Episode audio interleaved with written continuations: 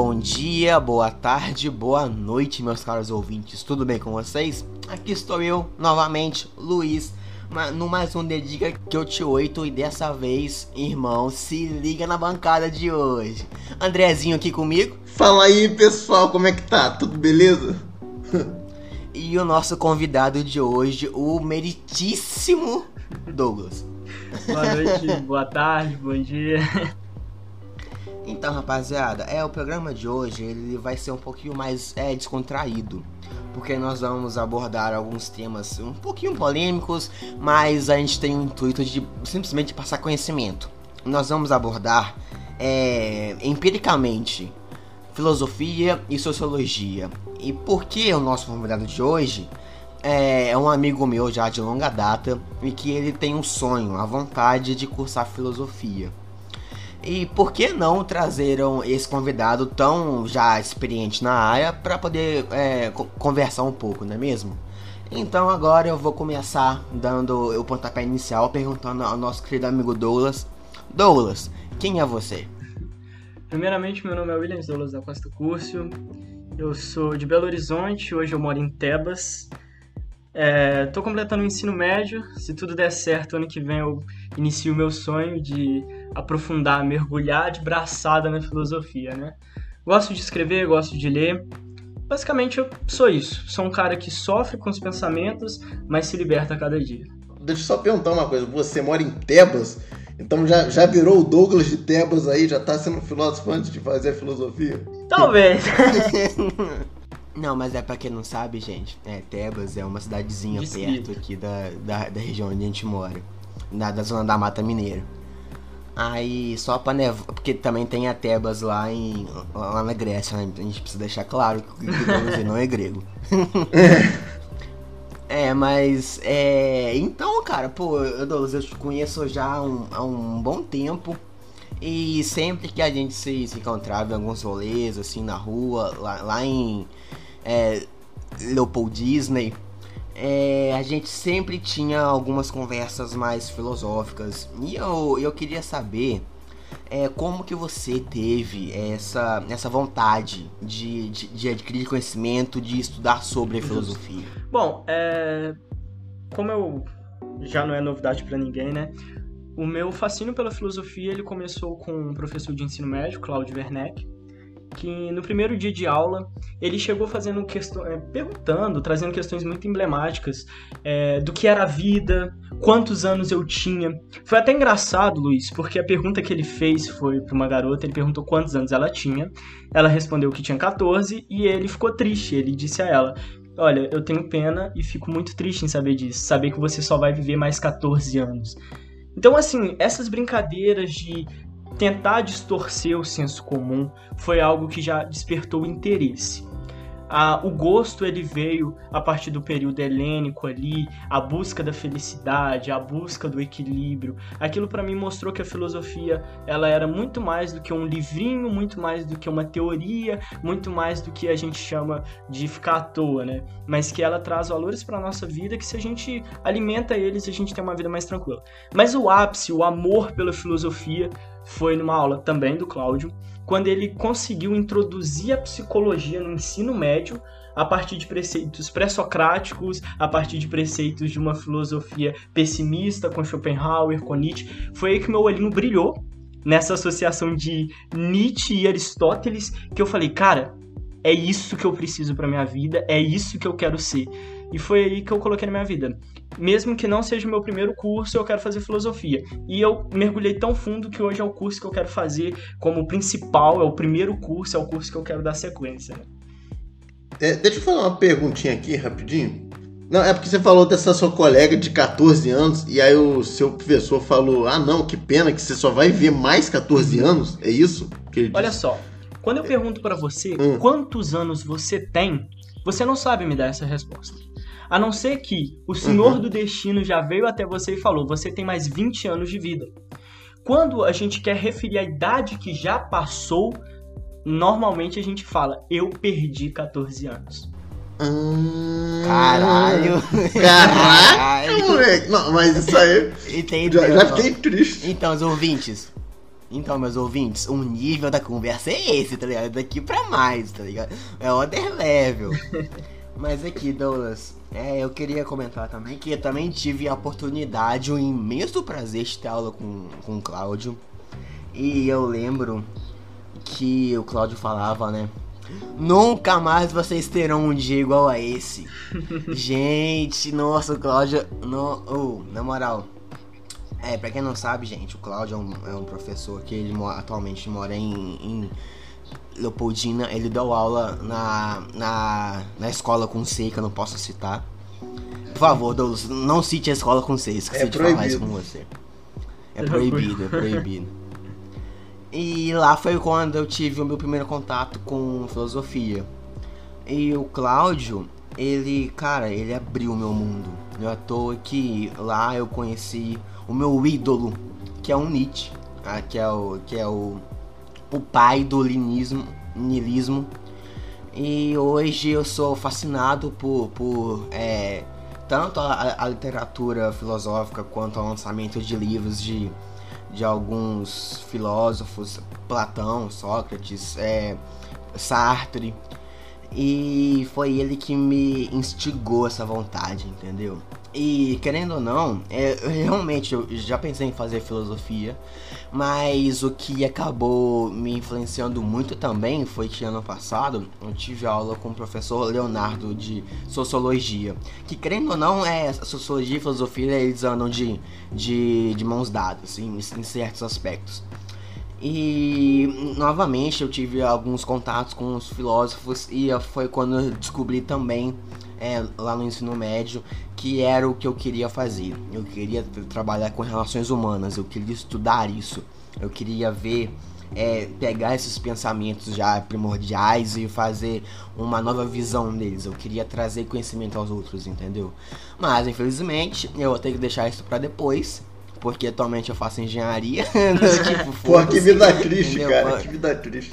É muito triste. Muito triste. Cara, se eu pudesse, eu vou fazer. Cara, se eu pudesse, não, eu vou fazer. Que eu vou realizar meu sonho.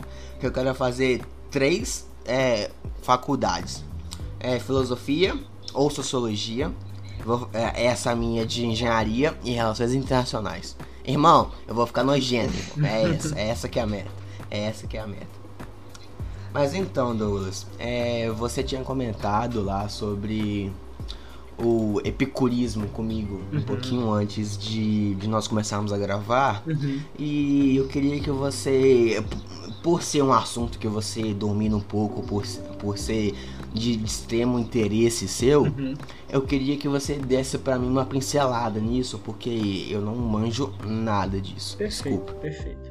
Bom, antes de entrar no helenismo, que é o período que agloba o epicurismo, o cinismo, o ceticismo, a gente tem que contextualizar como ele chega, né? A filosofia ela passa por vários processos, Luiz.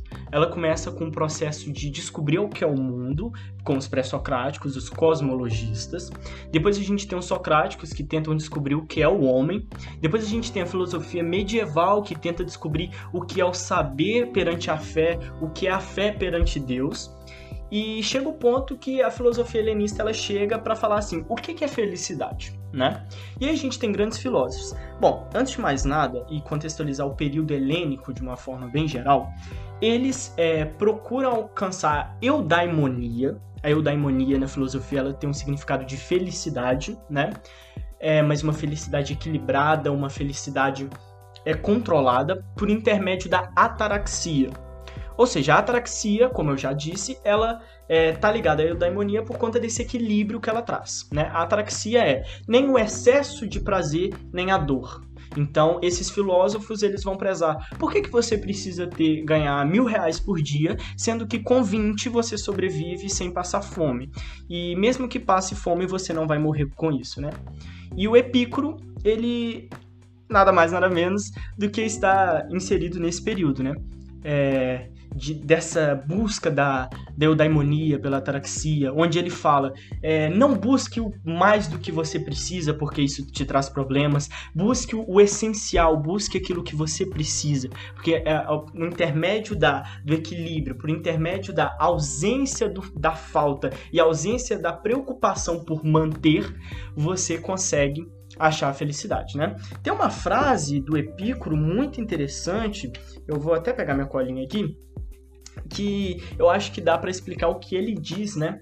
Melhor, é nada é suficiente para quem o suficiente é pouco, né? Então por aí a gente já entende quem é Epicuro que ele fala.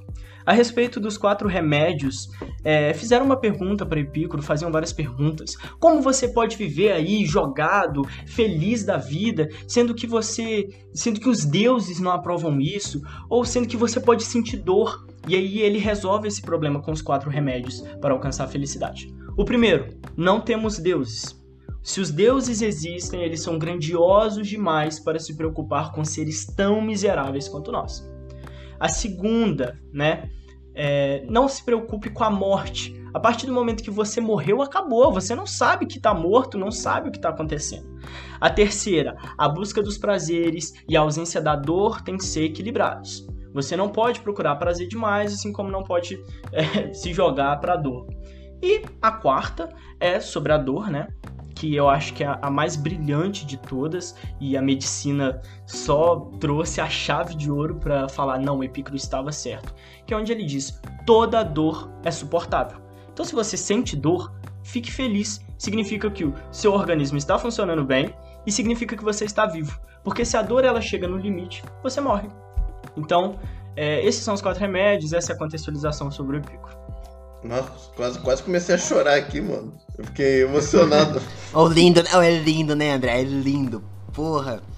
Mas aqui, é, eu, eu gosto de ressaltar, dos que essa parte da dor, ela é estudada por diversos outros filósofos, uhum. entendeu?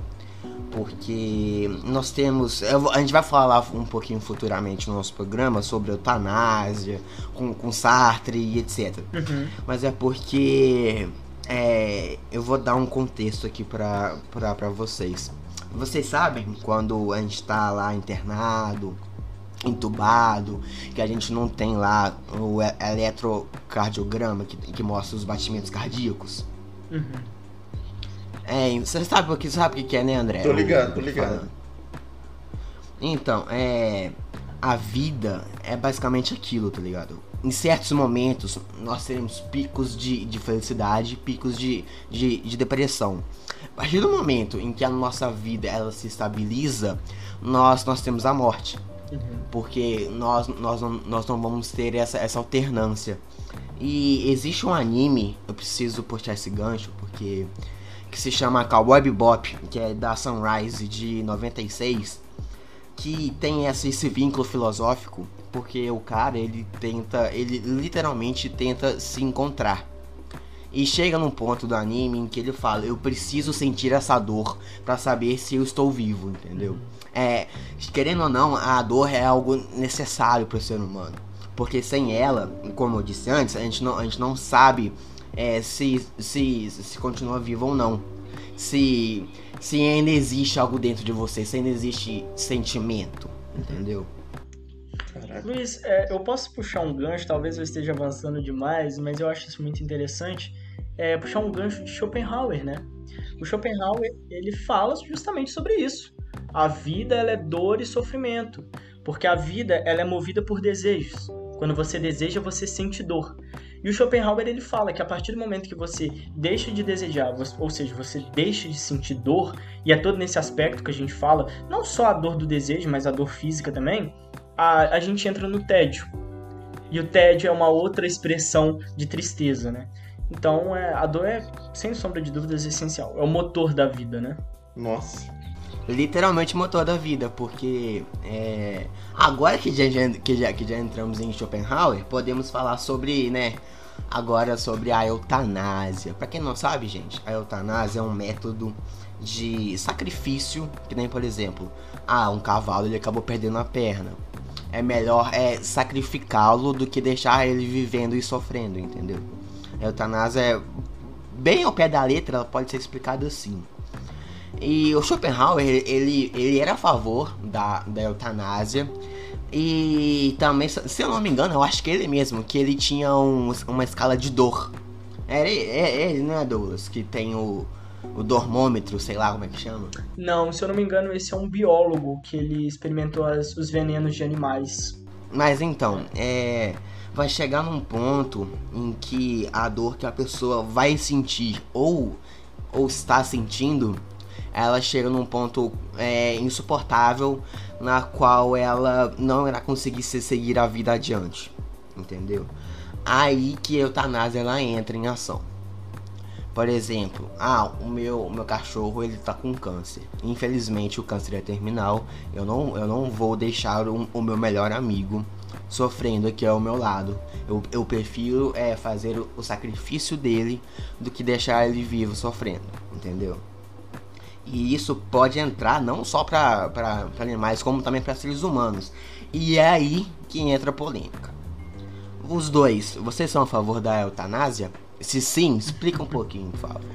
Como eu já falei, né, Luiz, é, antes do programa começar, quando a gente entra, a gente apaixona pela filosofia, a gente entende é, o lado de defesa e o lado de ataque, né? Então, assim, é, como pessoa, como ser humano, como cidadão, eu sou a favor. Agora, quando eu levo isso para o campo das ideias, eu sou a favor e contra, né? Mas eu vou deixar o André falar primeiro. Ah, bom, então, é, eu sou a favor da eutanásia. Apesar de que eu não, eu não gostaria de ser eutanasiado pela minha família, tá ligado? mas eu. Eu não sei. Ah, que merda. Eu, eu ia começar a explicar, mas eu não. Porra, vocês me pegaram de surpresa aqui, eu não vou saber. Não tem um bom argumento para defender a eutanásia, mas eu acho que. Que se você não tem mais expectativa da. Da vida da vida da pessoa, etc. Então acho que no, no fim das contas, se a pessoa antes, né, antes de estar naquela situação, concordasse com a eutanásia, em matar ela caso ela não viva mais, entre aspas, né, tipo, sei lá, fique numa cama o tempo todo, etc. Estado vegetativo. É, exatamente. É, então, eu não vejo problema da pessoa ser eutanasiada, até porque foi escolha dela sofrer aquilo, né? Tipo, é. Mas aí, André, quando a pessoa, ela, como eu disse, ela está em estado vegetativo e ela não tem autonomia sobre si mesma, você é a favor da eutanásia? Ah, velho. Caraca. Não, então, o que eu falei. Eu não gostaria de ser eutanasiado. Nossa. Poxa, ô Luiz, eu não sei responder isso, porque a princípio eu sou, tá ligado? Mas.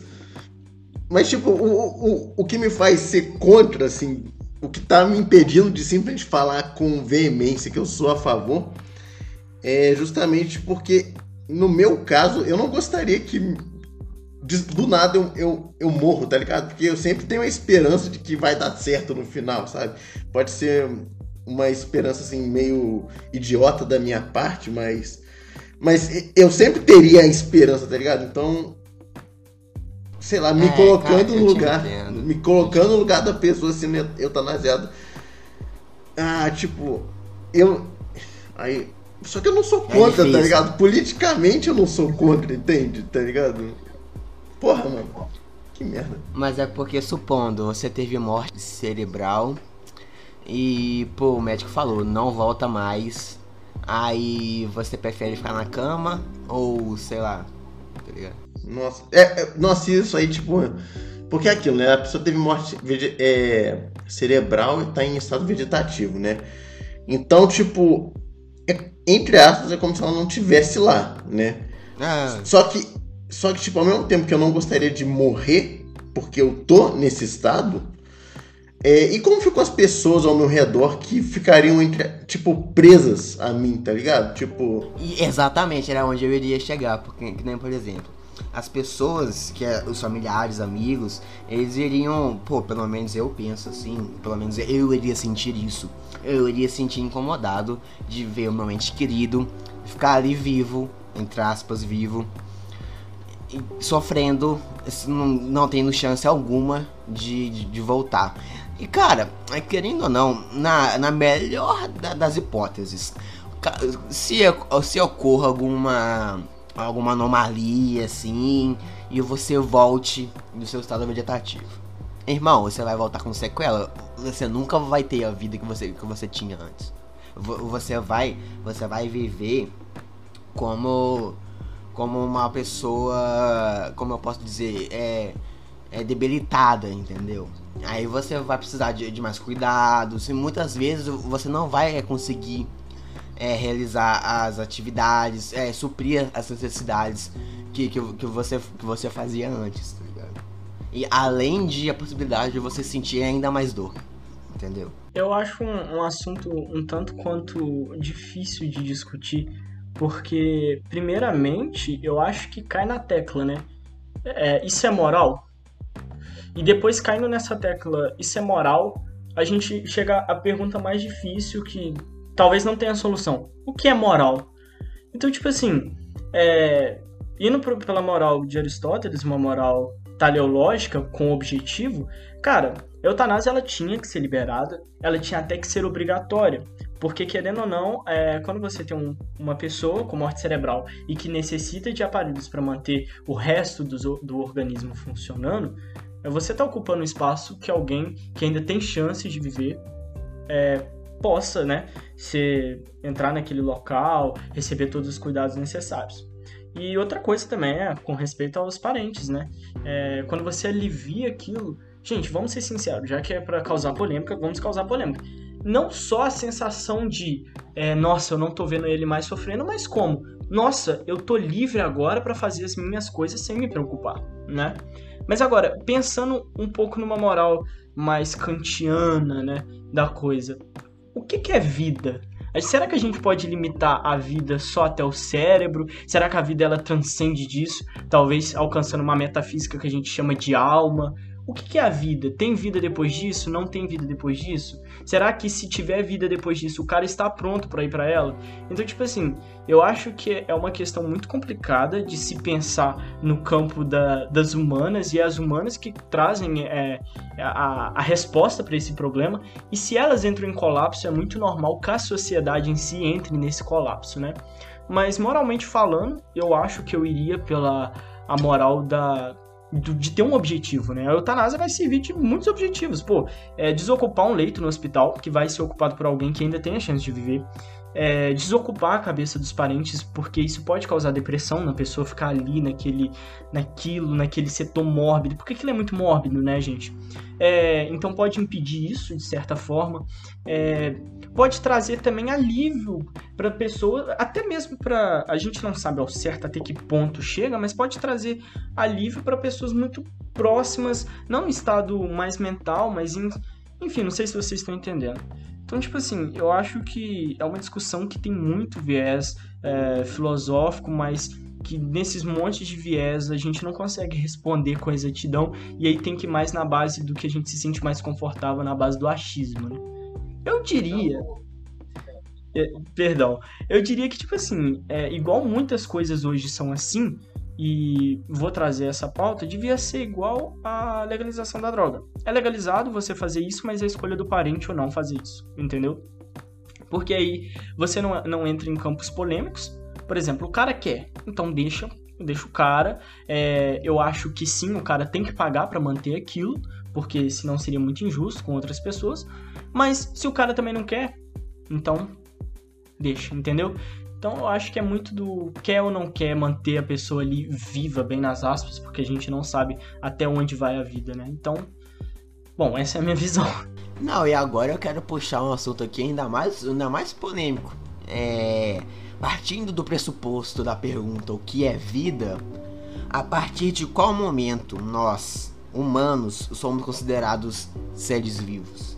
A partir do momento em que nós, pô, ah, é, a minha mãe acabou de me parir. Eu já eu, eu, eu, eu, sou um ser vivo a partir de agora ou antes eu não era? Deu pra, deu pra entender? Porque eu queria tocar no assunto de aborto. E justamente com, com, com eutanásia. Porque nós sabemos que nós temos alguns, alguns assuntos de. De. É, como é que chama, gente? problemas durante a, a, a, gestação no bebê. Muitas vezes o bebê acaba contraindo alguma doença. E eu, eu acho que vocês já, já, já comentaram e dá para entender um pouquinho que vocês dois são a favor do aborto, não é? É, mas é, é ainda vou, ainda vou, ainda vou explicar um pouquinho melhor. É porque nós vamos chegar no pressuposto é, do, do que é vida. porque nós, nós sabemos que o bebê, o feto, be bebê é, é, só depois que sai da, da barriga da mãe, tá? De, deixar isso claro. É, o feto em si, ele começa a ter atividade cerebral com 12 semanas. Então, partindo do pressuposto da, da, do sentimento da dor, a partir da 12 semana ele já pode ser considerado, entre aspas, um ser vivo. Pelo menos é assim que eu penso. Entendeu? Ah, mas é, infelizmente a, a, a mãe dele acabou contraindo uma doença que, que, que é, é, acabou prejudicando a, a gestação. E se, é, se ela continuar com a gestação, ela pode ocasionar a morte dela. Entendeu? N nesse aspecto, independente da, da, da idade do feto, do tempo de, de gestação, o aborto deveria ser, ser legalizado. Assim como também os, o, a gravidez vindas de, de estupro, de abuso. Ô, ô Lu, Luiz, deixa eu só comentar aqui rapidinho que eu acho que nesse caso, sei lá, do. É, sei lá, chegou no tempo mínimo que o, o feto já tem atividade cerebral. E aí, só que, se, só que essa gravidez é um risco para a mulher, seja porque, sei lá, foi fruto de um estupro, porque ela pode realmente morrer se pariu o bebê, etc. Eu acho que talvez isso até entre naquela questão que o Douglas falou agora há pouco, né? Naquela visão de utilitária, entende? Tipo, você não vai manter aquela vida que nem viveu nada ainda, entende? Pra, tipo, em detrimento de uma outra vida que ainda expectativa de viver muitas coisas e que morreria só por causa daquela que. Entende? Que não. Que, que não vai sentir falta da vida. E o André? O André, existe. É, isso é sério, é uma pesquisa. Eu tenho vídeo relacionado a isso. É só jogar na, na internet. Ah, o perfil que quebrando o tabu lá do Instagram. É, eles, eles, publicaram um vídeo há um tempo atrás entrevistando pessoas da que são adeptas de, de tal religião que, que, que eram com, contra o aborto. Aí eles, eles, eles chegaram e perguntaram assim: existe um hospital. Nesse hospital há um, um bebê, uma criança, ela, ela saiu da barriga da mãe. E existem mil embriões. Só que infelizmente esse hospital acaba pegando fogo. E você só pode salvar um dos dois. Quem você iria salvar? Ironicamente falando, as pessoas lá da que, de tal religião acabaram salvando o bebê. Entendeu? O bebê, a, o ser vivo já fora da barriga. E acabou deixando esses mil outros futuras crianças morrerem. Então, qual que seria o problema de, de, de legalizar, sendo que as próprias pessoas que são contra aborto, não existe um argumento tão bom quanto, entendeu? Porque elas mesmas, elas mesmas acabam se, se, se é, contradizendo, entendeu? Esse é não, a questão é a seguinte. É, porque eu tô pensando aqui, né? Eu tinha usado. A gente tá usando esse argumento de que, sei lá, o feto não viveu nada, então tranquilo ele ser abortado. Mas eu tô pensando, tipo, sei lá, nasce um bebê ele tem, tipo, um ano de idade. Ele não viveu nada também. E tem um idoso. É, aí você tem que salvar um dos dois de um prédio em chamas. Quem que você vai salvar? O idoso que já viveu bastante, quer continuar vivo, ou o bebê que não viveu nada? Gente, eu tô amando esse papo. É, eu vou deixar o Luiz responder porque eu quero trazer uma brincadeira para vocês muito interessante que cai nessa polêmica que vocês estão entrando. Cara, cara, é então. Cara, nossa, isso é muito difícil de responder. Mas, é, eu, eu obviamente, devido à chance da, da vida do bebê poder continuar. Mas, é, mas é que tá. O, um, um está. Um tá. É literalmente no início da no vida. No final. Tá, tá, literalmente no início da Não, morte. E o pior de tudo, se você salvar o bebê porque ele tem muito para viver ainda, você pode falar isso pro feto também. Mas é que tá mas agora que eu tô pensando aqui, mas a questão do feto é que ele tá. Ele tá, tipo, botando a vida da, da mãe em risco, né? Nos, nos casos que a gente botou. Exatamente. Não, e André, ainda tem os casos em que o bebê nasce com, com algum tipo de, de doença ou deficiência que, que irá prejudicar a vida dele, tá ligado? Ah, que nem, por exemplo, ah, o bebê nasceu com, com microcefalia. Nossa. Aí, Ai, meu Deus. cara, a eutan a Eu eutanásia vou ser cancelado também, no cara. Twitter. Finalmente chegou o dia, cara. A eutanásia entra nisso também, velho, entendeu? Não, Cara, é, é muita coisa. não, é muita deixa o coisa. Douglas. Eu queria trazer uma, uma pergunta pra vocês. E eu queria contar um paradoxo pra vocês e a resposta de alguns filósofos pra esse paradoxo. Lá vem. Quanto vale uma vida? Vocês podem me dizer quanto vale em dinheiro ou matéria-prima? Quanto vale uma Não vida? sei dizer. Eu já pensei muito. Ah, eu vou ter que abrir aqui a lista do, do Metal Alchemist lá do, do- dos elementos químicos. Dos elementos químicos. Não, mas é brincando, brincando agora, cara, eu acho que uma vida é, é algo que não, não existe. A, não, não existe um valor é, quantificado. Porque, é, por exemplo, é, o valor que eu, que eu tenho quanto, quanto, a minha, quanto a minha família, a, a presença deles, é, pô, eu valho, eu valho, né? Olha, português feio. É, eu, eu poderia custar, sei lá, milhões, trilhões, bilhões, foda-se. Mas eu, como pessoa em relação a outra família, eu não tenho mui- muito convívio, eu não vou ter esse mesmo preço. Então eu acho que o valor individual de cada pessoa depende muito a, a quem pergunta. Entendeu? Porque, por exemplo, é, eu como filho de, da minha mãe Flávia e do meu pai Rogério, eu, eu posso valer a vida deles. Entendeu? Mas eu, por exemplo, como. Ô Douglas, é, desculpa falar isso, mas eu. é, entre eu e você, a sua mãe escolhe você, isso é fato, isso é óbvio. Entendeu? É aí que tá. É, eu acho que depende muito pra quem você pergunta. Uhum. Bom, então vamos ao paradoxo, né? É o bonde desgovernado. Com certeza vocês já ouviram esse Já paradoxo, vi. né? Das cinco pessoas ou do seu pai, né? Então. Você vai matar um deles. É, na verdade, o paradoxo ele vai passando por etapas. O início do, do paradoxo ele é muito simples. Ele pergunta assim: um trem está desgovernado, tem um cara ah, né, é, consertando a linha né, do, do bonde ou do trem, e tem cinco pessoas do outro lado. Ou você mata um ou você mata cinco. Aí a pessoa fala: Não, vou matar um, é melhor do que cinco. E aí você pergunta: Quanto vale uma vida? E aí a pessoa dá essa resposta: Ah, inestimável. Ah, a vida não tem valor. E aí, quando a gente fala isso, então você pergunta, ah, então a gente pode atribuir o valor de infinito para a vida. Então, 5 vezes infinito é igual a infinito. Então, por que, que você vai salvar 5 ao invés de 1? Um?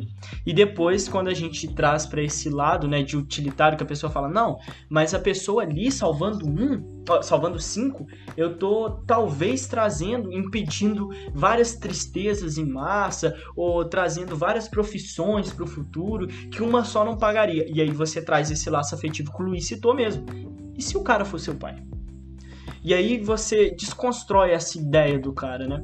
Bom, alguns filósofos eles trazem a resposta para isso, né? O Aristóteles, por exemplo, ele traz uma moral teleológica. De novo eu cito. Então ele fala: eu vou salvar cinco pessoas. Cinco pessoas são muito mais efetivas do que uma pessoa. É... E aí a gente vai pro Kant, que é tipo, é tipo o cálculo da filosofia. O cara é sinistro, ele é muito complexo de entender. E o Kant, cara, o Kant ele é genial. Ele fala assim, primeiro, a moral, ela não pode ser, ela não pode ter um objetivo. Então, por exemplo, se você não mata porque você tem medo de ir pro inferno, você não tem moral. Você tá fazendo aquilo por medo. Se você ajuda uma velhinha a atravessar na rua porque você vai se sentir bem com aquilo, você não tá sendo moral. Você tá fazendo para alimentar o seu ego. Se você faz aquilo porque é, é certo e você entende que é certo, é, numa forma de como foi construído, de como você foi construído na sociedade, você também não está sendo moral, você está se guiando pela cabeça dos outros. Então o indivíduo ele nasce com a moral. Então você tem que passar pelo filtro da moral e da ética. O Kant, por exemplo, ele nunca responderia esse paradoxo. Porque para ele, cinco vidas é, não impactam ou, ou não, se, não tem como você relacionar uma vida. Então, na pergunta, né? Ah, você vai salvar uma mãe ou um bebê? é complicado responder. É, partindo pelo pressuposto do Aristóteles, você vai salvar o bebê. Porque a mãe, por exemplo, ela já viveu 30 anos.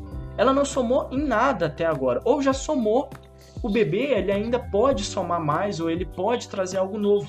Ele tem 30 anos a mais do que a mãe já perdeu, né?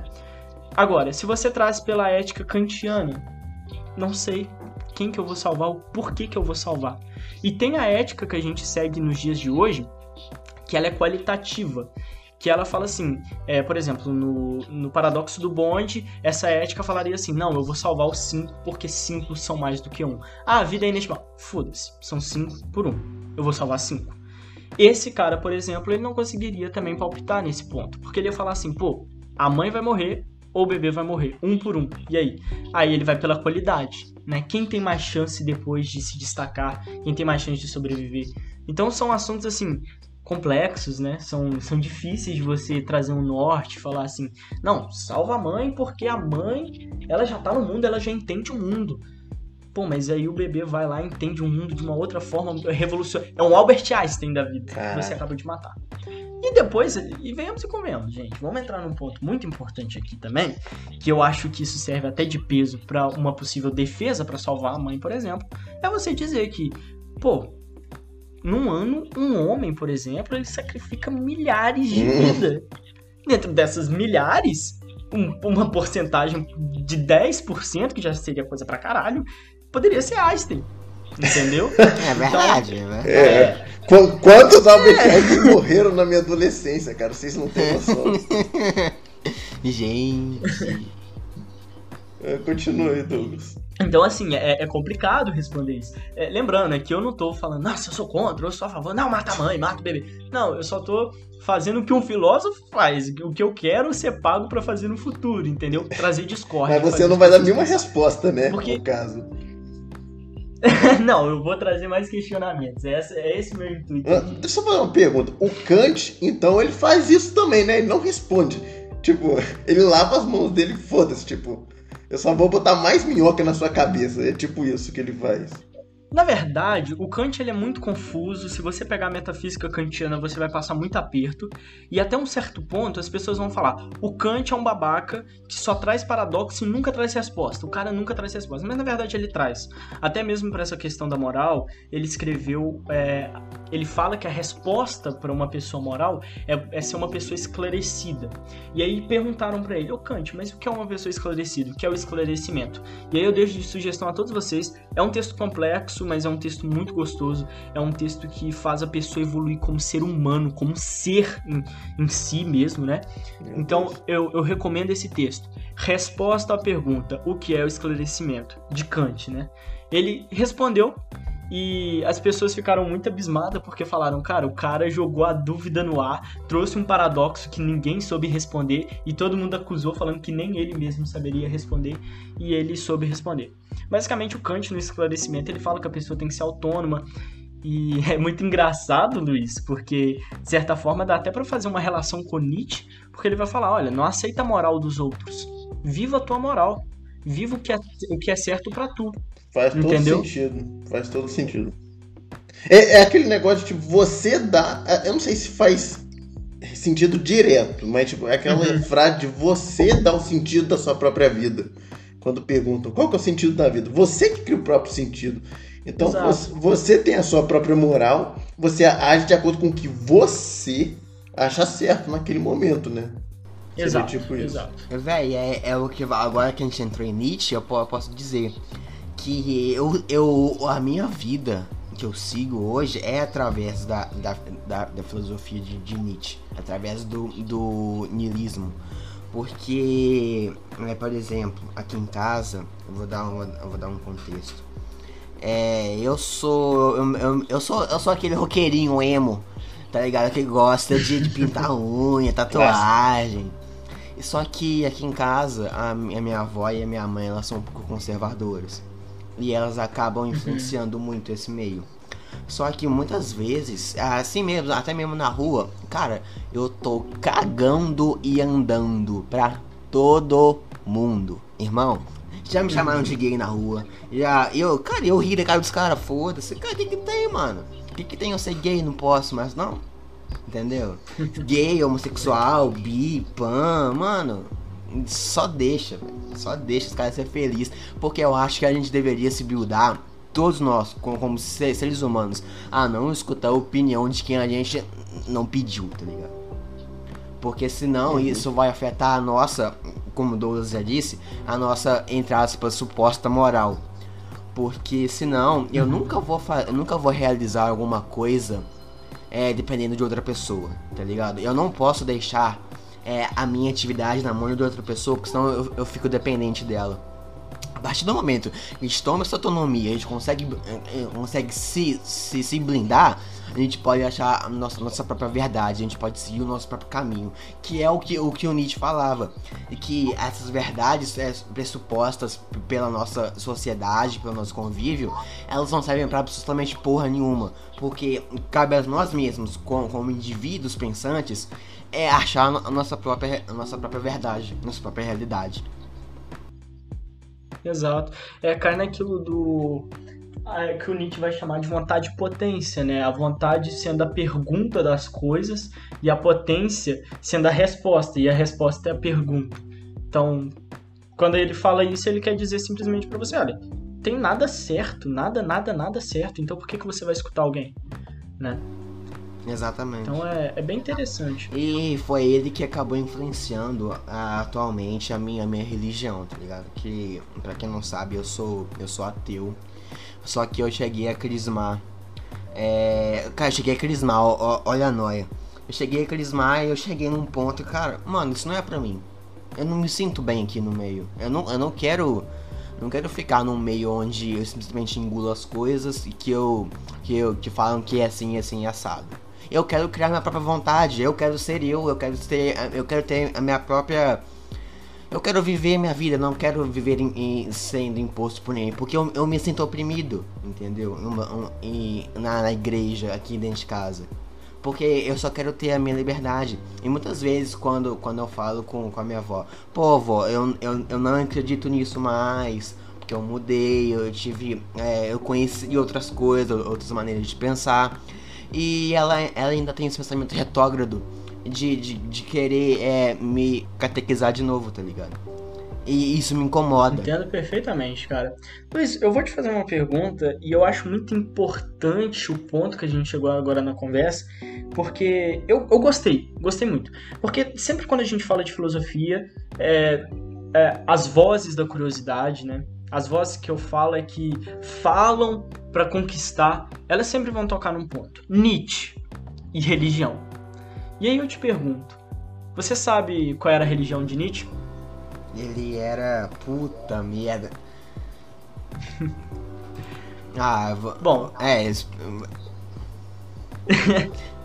Bom, o Nietzsche, ele era filho de pastor. É, isso eu lembro.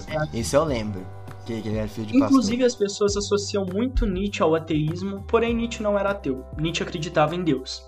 Ele não acreditava da forma, a forma de Deus que a igreja passava, né? É, quando a gente fala Deus está morto, quando Nietzsche coloca que Deus está morto, eu acho esse ponto muito discutível, porque eu já vi, eu já vi amigos meus evangélicos discutindo com amigos meus ateus, e o ateu soltou isso, eu achei bem interessante, Nietzsche ele não está se referindo que Deus não existe. Ele está querendo dizer que a mente da modernidade, né, a modernidade humana, ela está deixando Deus mais de escanteio para trazer os assuntos da modernidade mais à tona. Então eu acho que só na concepção de Nietzsche falar assim, olha, as pessoas estão deixando de viver tanto para Deus para viver mais a modernidade, eu acho que só de falar isso gente, o Nietzsche já deixa claro que ele acredita, mas que ele acha importante as pessoas também darem é, espaço à modernidade, né? É, sobre também a questão do anticristo, e eu acho a, a que questão é um puta mais do fantástica. livro. Sim, e a questão mais fantástica do Nietzsche e hoje, ser anticristo não significa é, ter tatuagens do, do, símbolo da besta ou ir em portas de igreja e pichar. Significa, inclusive, negar ao iPhone 7 que você quer comprar, o iPhone 10 que você quer comprar. E eu vou explicar isso agora. Nietzsche, quando ele dizia ser anticristo, ele dizia ser isso porque a moral estabelecida é, durante o século XIX, o século de Nietzsche, ainda era uma moral é, religiosa cristã. Né? Então tudo se baseava para é, as pessoas, para o senso comum em religião. Olha, por que, que você trabalha? Não, porque eu sou protestante, no livro sagrado diz que o trabalho traz o alimento. Ah, por que, que você não faz isso? Não, porque eu não posso fazer. Nossa, mas por que, que você espera até o casamento para fazer sexo? Não, porque. Entendeu? Então, assim, a religião podava. A, a, religião, ela trazia uma moral. E o Nietzsche, ele fez o que vários filósofos eles fazem. Da onde que a Bíblia tirou a ideia de uma mulher não poder falar na frente, no Velho Testamento. E aí ele consegue entender que a Bíblia, por exemplo, ela não é uma obra divina, ela, óbvio, ela tem o seu sentido hermético divino, então eu acho que você não pode virar e falar assim, não, a Bíblia só foi escrita por homens, então só tem coisa de homens. Não, ela tem um valor hermético para quem acredita, né? Então é muito importante ressaltar isso. Mas o Nietzsche ele entende que a Bíblia ela também foi criada em épocas. Então na época que falava assim, pô, é, mulher não pode falar no púlpito. Significava que naquela sociedade, naquela localização, naquela época, mulher não podia falar em púlpito. E aí você querer trazer isso para o século XIX, onde a gente começa uma discussão é, já do iluminista de trazer a mulher para a sociedade, que ela é igual aos homens, que ela não tem diferença. Então é um pensamento retrógrado. E aí que o Nietzsche entra e fala assim: negue a moral do senso comum, crie a sua moral, não deixe de viver o agora para viver o depois. E aí quando Nietzsche ele traz isso, é muito interessante a gente parar para pensar nisso, que a gente só aplica isso à religião, mas é o capitalismo, e o Deleuze ele vai falar isso, quando a gente, por exemplo, deixa de comer um, por exemplo, um McDonald's, porque eu falo, não, eu tenho que juntar dinheiro para comprar um celular.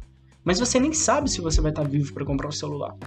Então, de certa forma, Deus morreu. Por quê? Porque o homem trouxe a modernidade à tona. E hoje, ao invés de ser Cristo a moral, a moral é capitalista. Então, hoje, você ser o anticristo do Nietzsche é você negar os valores, a moral capitalista que é imposta sobre a gente. Então, eu acho isso muito fantástico, porque muitas, muitas vezes a gente vai só achar que Nietzsche era só um ateu babaca, que Nietzsche era só um cara que não gostava de Deus, que era revoltado com Deus. E não, Nietzsche só era revoltado com a moral imposta. E que se hoje ele chegasse nos dias de hoje, né, nessa moral que você tem que fazer faculdade para arrumar um emprego de medicina e ganhar muito dinheiro. Nietzsche ia bater a mão e ia falar, mentiroso. E aí iam chamar ele de antimédico, né? Mas enfim. É, Nietzsche é muito fantástico porque a gente só associa ele ao século XIX, mas ele é, ele é século XXI, atemporal. Vai ser século Nietzsche é temporal. É, mano, ele mexe com a mente, né? Calma aí que eu fiquei todo bugado com isso que você falou. Você Pane no sistema, alguém me desconfigurou. Citando aqui a, a clássica pitch. Mas enfim. é, então, tipo, e na questão do capitalismo, né? Uhum. O, que, o que seria ser anticapitalista, segundo. No caso, não. Assim, o anticristo no capitalismo seria, por exemplo, alguém que resolve comer o McDonald's e não tá nem aí se vai conseguir um iPhone 7 ou 10? Seria tipo isso? É uma pessoa que ela não nega suas vontades, ela não nega o seu desejo por uma vida estável no futuro ou por uma vida melhor no futuro. Por exemplo, eu vou dar um exemplo da minha vida. Muitas pessoas viram para mim e perguntam: por que você vai fazer filosofia se é uma carreira que é muito difícil ganhar dinheiro, é, sendo que você tá numa escola boa que pode abrir portas para você fazer uma medicina? E eu falo, mano, se eu for para medicina, eu vou estar tá atendendo a demanda da moral capitalista. Tudo bem, eu sou capitalista. Cara, é muito difícil você pegar um, um, um comunista funcional hoje. Não existe um comunista funcional. Todo mundo é capitalista funcional. Entendeu? Uhum. E assim, é, você dizer assim, é, eu nego a moral capitalista é você parar de ser escravo de um sistema que te obriga a fazer faculdade X, que te obriga a economizar Y, para no futuro você estar inserido no senso comum, você estar inserido e poder apontar o seu celularzinho e falar: Olha meu iPhone 11, gente, eu sou igual vocês, entendeu? Então não é o sentido de você não, eu, eu não gosto de capitalismo, não. Dinheiro para mim, foda-se dinheiro. Não, você precisa sobreviver. Nietzsche ele fala isso. Sim nega a moral, mas não seja do contra, tá ligado? Não, não cause guerra, não se mate por é, conta tipo, disso. Tipo, por exemplo, você não vai escolher filosofia só porque tipo, pra, tá indo contra a corrente, mas é porque é o que faz sentido para você, né? Exato. É, o, é porque me deu um critério, e puxando Nietzsche de novo, é porque me deu um critério de vida isso, né? Isso me deu uma vontade de viver, isso me deu, é, abriu minha mente, me trouxe felicidade. É estranho Entendi. falar isso, mas enfim. Não, mas eu, eu entendi. Tipo, eu, eu fiquei pensando, tipo, você falou, por exemplo, de não sacrificar coisas do agora para ter Uhum. uma estabilidade do futuro. Essa seria uma Uhum. lógica seguindo o capitalismo, né? Mais ou menos. Uhum. Sim. Mas, e, e, tipo, no caso, por exemplo, eu, a vida que eu planejo pra mim é justamente essa, mas num sentido de tipo, por exemplo, ah, sei lá, eu quero ter um emprego que, que tipo, eu não, eu não tenha dor de cabeça no futuro. Mas, Uhum. tam- mas, tipo, isso também não quer dizer que eu esteja sendo favorável ao capitalismo. Isso seria, tipo, a minha escolha nesse contexto que a gente vive. Ou eu estaria tam, também sendo. Não, não sendo um anticristo ne- nesse meu pensamento. Bom, se você escolher um emprego em que você não gosta de trabalhar naquilo, você só tá naquele emprego porque aquilo vai te dar uma vida confortável, de certa Uhum. forma, não. Você não tá sendo um anticristo, você tá sendo seguindo a moral capitalista. Entendeu? Você tá fazendo Entendi. aquilo porque aquilo vai te beneficiar no mundo capitalista. Não que seja errado, gente. Não Sim, com ser um anticristo nietzschiano não é errado. Douglas, ou entendeu? anticristo. Não, é, é, é, é justamente, não é uma questão de ser certo ou errado, é uma questão da sua escolha, né, cara? É, velho. Exato, exato, exato. De novo, cai, cai inclusive na própria questão do Nietzsche. Se a gente colocar, não, a moral ela tem que ser escolhida, então você não pode seguir a moral existente. Isso passa a ser uma moral existente e você É. passa a cair nesse conceito. E de novo, você não é original. Se você se, se prender a uma moral, você acaba. É escravo daquela moral. Tipo, é que nem, que nem você falou de, de você quer fazer filosofia porque você quer fazer filosofia. Não pra ir contra a corrente. Porque a pessoa que simplesmente resolve ir contra a corrente capitalista e aí resolve, sei lá, ser filósofo e, e nunca comer no McDonald's, ele, a pessoa ca- caça a própria, a os próprios bois e faz os próprios hambúrgueres e pá. Mas só pra ir contra o capitalismo, a pessoa tá seguindo uma moral que tá ditando a vida dela também, entende? Não é uma Exatamente. escolha própria. É, Ela tá tão, ela tá sendo tão puxada por uma corda, um- imagine um cavalo sendo puxado por uma corda. Ela tá sendo tão puxada quanto o cara que ele deixa de comer no McDonald's pra comprar um iPhone 11, ou que ele só come no McDonald's porque isso é status capital. Então, estariam no mesmo Uhum. balde essas duas pessoas, entendeu? Entendi. Caramba. Nossa, eu vou precisar É, de cinco meses de psicólogo agora, mano. Mas continua, por favor. Esse contexto é, é muito interessante porque eu não sei se vocês conseguiram fazer esse link, mas a gente prezou pela felicidade aqui. É, quando a gente fala faça o que você quer, independente se isso vai contra a moral estabelecida ou não, isso é para prezar a sua felicidade. E lembra no início que eu falei que o que me chamou a atenção na filosofia foi o período helênico que defende a felicidade? Uhum. Então, isso tudo gira na minha vida hoje. Hoje eu encaro a filosofia e, gente, eu não vou mentir, a filosofia ela me traz conflitos internos que me deixam tristes muitas das vezes, que me deixam depressivos, é, deprimidos, aliás, que me deixam muito pensativos, mas é, isso é um processo necessário porque chega um ponto que eu chego a uma conclusão e eu quero ser filósofo da mente, eu quero voltar mais para filosofia da mente. Eu entendo que é necessário discutir todas essas questões para chegar ao ponto de no futuro, se eu tiver que dar dica a um aluno, se eu tiver que dar dica até meu filho mesmo, eu virar para ele e falar: seja feliz, porque você não sabe o que vai ser daqui em diante. Então, seja feliz, entendeu? Caralho. Caralho. Essa aqui é a moral. Nossa, a gente falou ao mesmo tempo, ô, Luiz. Essa aqui é a Caralho, moral. ao mesmo tempo. E nem foi, nem foi roteirizado, tá ligado? Essa aqui é a moral. Ô Luiz, Fala comigo. eu também gostei de um outro ponto, desculpa, agora você tocou nesse ponto de niilismo, e aí. Mano, só vai, só vai, só É vai. porque a parte que eu amo, né? Só vai. O niilismo, ele vai ser decifrado por um cara, ele vai narrar as etapas, prog- o progresso do niilista, que é o, o chamado Deleuze, né?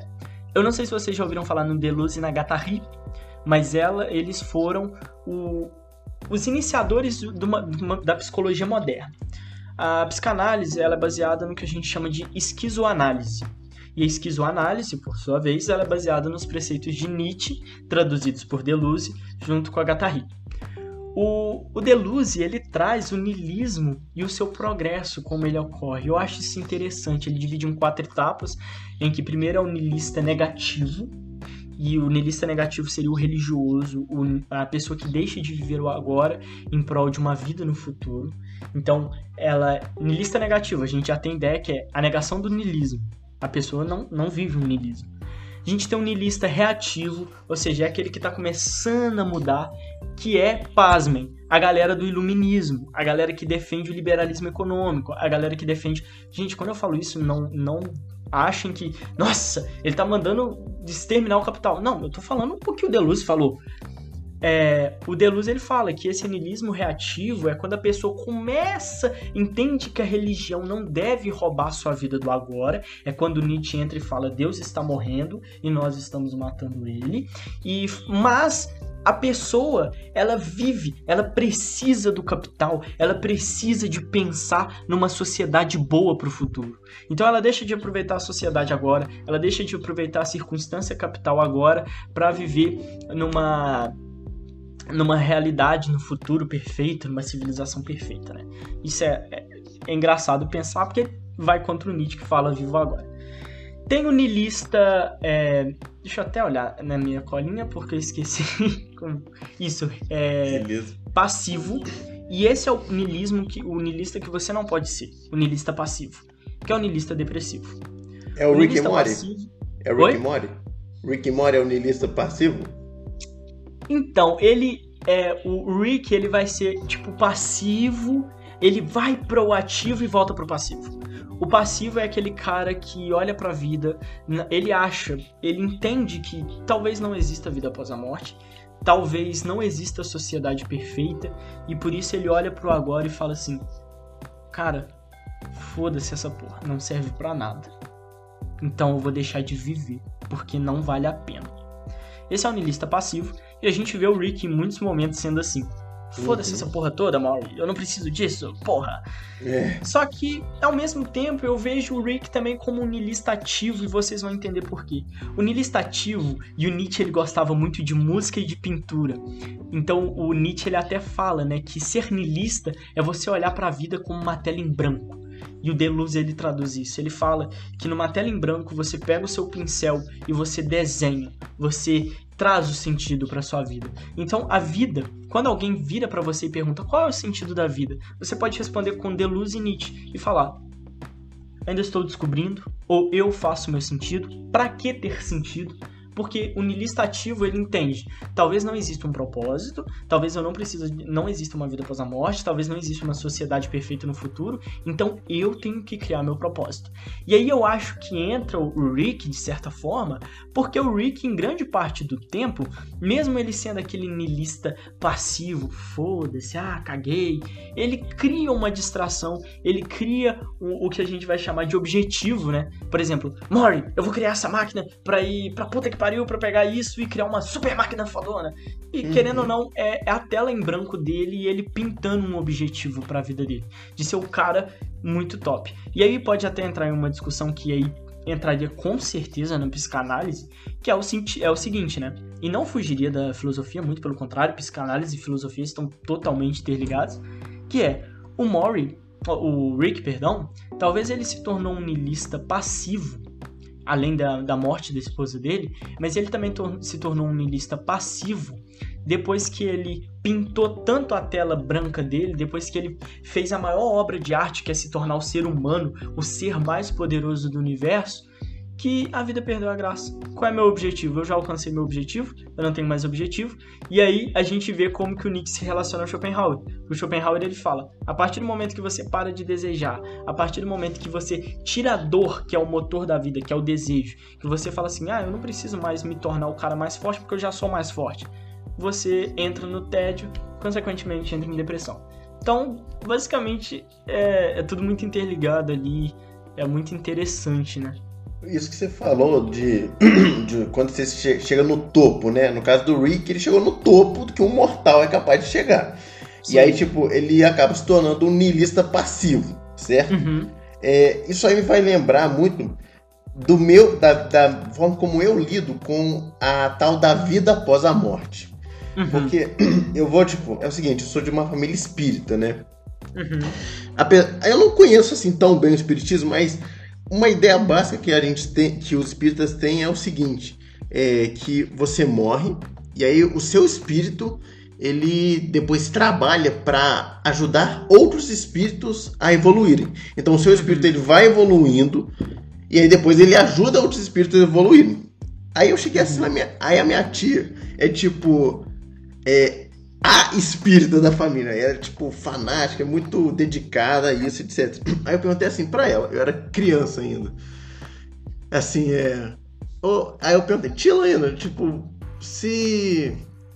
Então eu, eu vou ir morrendo, encarnando, desencarnando, etc., até atingir o, o máximo da minha evolução, né? O que, que eu faço depois disso?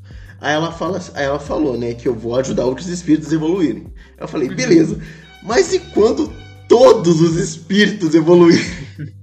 quando todos os espíritos estiverem de boa, tá ligado? O que, que eu vou fazer?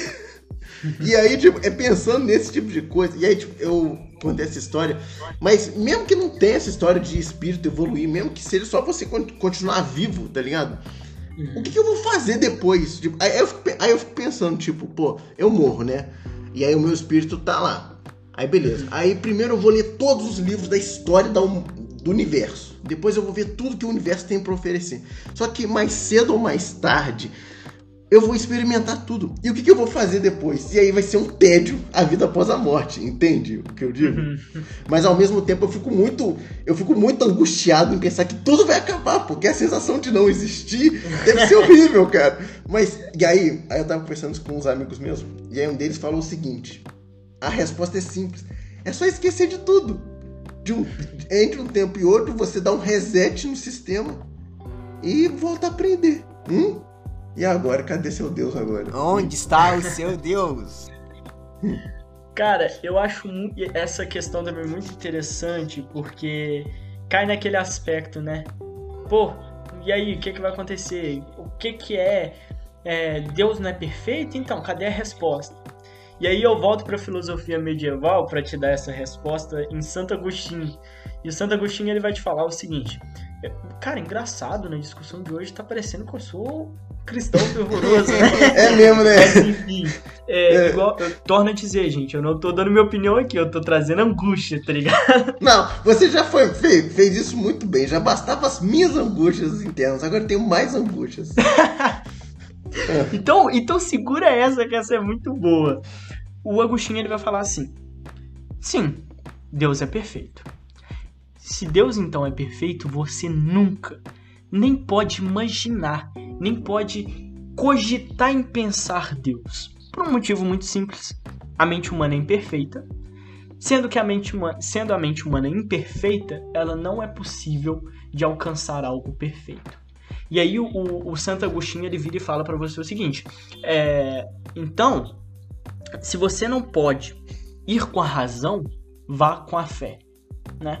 Então essa é a resposta de Agostinho. Depois da vida, e aí, o que, que vai rolar? Deus estalou o dedo, acabou, teve a guerra lá com Satã. E aí, depois disso? O infinito é muito tempo, né, Agostinho? O que, que a gente vai arrumar? E aí ele fala, mano. Aí ele chega, né, Agostinho. É, a gente acha que o Agostinho era só, oh, muito religioso, mas o Agostinho, quando era mais novo, ele era molecaço, tá? Depois que ele virou santo. Mas ele chega pro cara e fala assim: Não, bro, a parada é o seguinte, meu irmão. Você nunca vai entender, não só quando você evoluir. E aí, ele querendo ou não, trouxe a resposta pro se Deus é, se Deus é bom, por que existe a maldade? Então, pô, Deus não existe, porque isso não é perfeito. E aí Agostinho vira para você e fala assim: "Não, pô, nada a ver, porque você não consegue pensar na perfeição nisso tudo, porque você é imperfeito." Seu trouxa babaca. E aí, só que tem filósofos que vão refutar o Agostinho e vai, e vai ser uma discussão muito interessante. Mas realmente, é, o primeiro tópico em um dos livros do Schopenhauer, eu esqueci qual que é agora, ele traz o seguinte, a, a seguinte introdução. Imagina você em uma terra onde chove frango assado, você tem uma esposa linda, esposa, a mulher dos seus sonhos, você tem a família dos seus sonhos. Você tudo que você quer, você consegue. O que é que vai acontecer com você? A tédio? resposta do Schopenhauer é tédio, tédio, depressão. Então o Schopenhauer ele já fala, olha, tá, é, eu acho que isso que o Schopenhauer trouxe é até uma versão bem metaforizada do céu, né? Então, nesse aspecto, eu entendo o Schopenhauer. Ele fala assim: bom, se existe um céu e você for como humano, você vai sentir tédio e vai entrar em depressão. E aí que eu acho.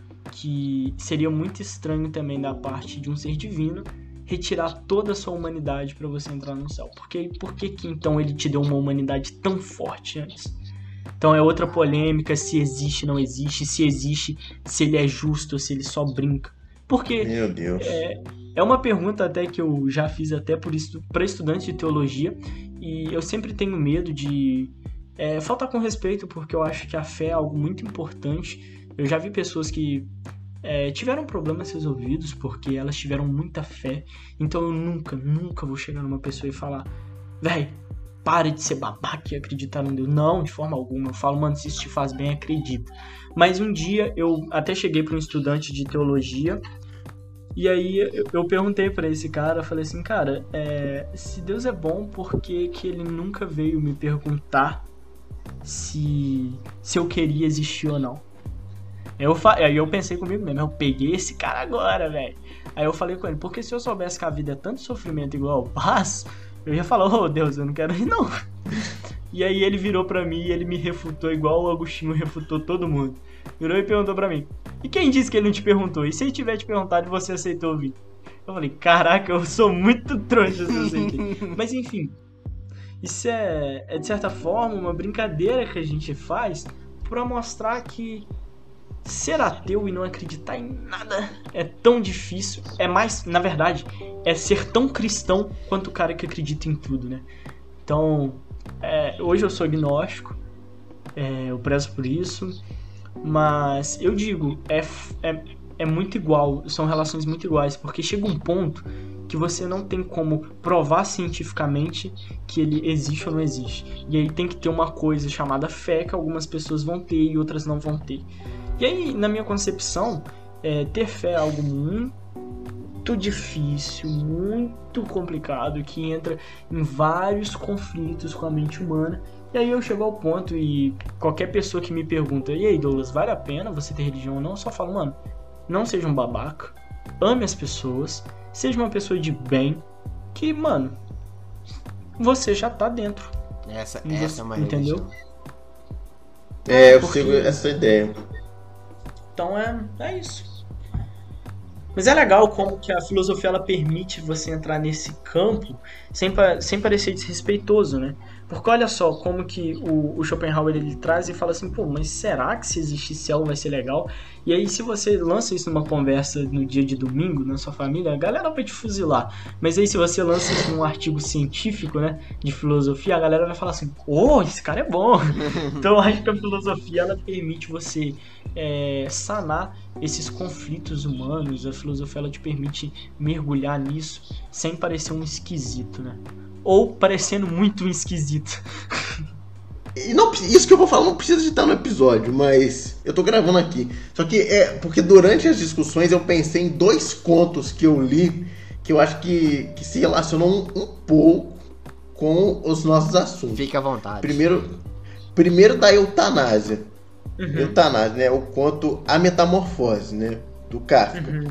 que, que o cara vira um inseto e aí basicamente a família passa o livro inteiro é, cuidando do, do protagonista, do, do Gre- Gregório, né? Porque eu li uma versão traduzida que o Gregory virou Gregório.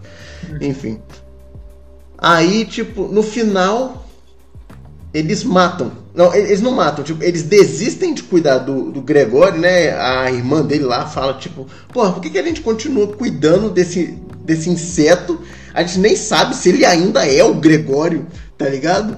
E aí o Gregório, em reação a isso, o que ele faz é morrer de depressão, porque tipo, ele fica tão chateado que a família dele desistiu dele, que ele morre de tristeza, tá ligado? E aí nesse sentido que eu fiquei pensando no que você tá falando da eutanásia, da perspectiva da família, que sem querer ser egoísta, mas tipo, tem aquele lance, tipo, a família ela tá se dedicando àquela pessoa que que tá naquela situação de estado vegetativo, etc. E às vezes acaba que quando ela morre se torna um, um alívio, entende? É, e aí, tipo, quando eu li o, o- a Metamorfose, eu fiquei muito puto com a irmã do Gregory e com a família do Gregory por simplesmente, tipo, ignorar que ele tinha tipo, resolver desistir dele e deixar ele morrendo de tristeza. Mas aí quando você fala, quando você deu essa outra perspectiva, eu fiquei pensando, porra, mano, mas e o lado da família, né? Eles iam ter que ficar cuidando de uma barata gigantesca pro resto da vida, tá ligado? E, e essa barata, não, não bastasse isso, causava despesas pra família, porque.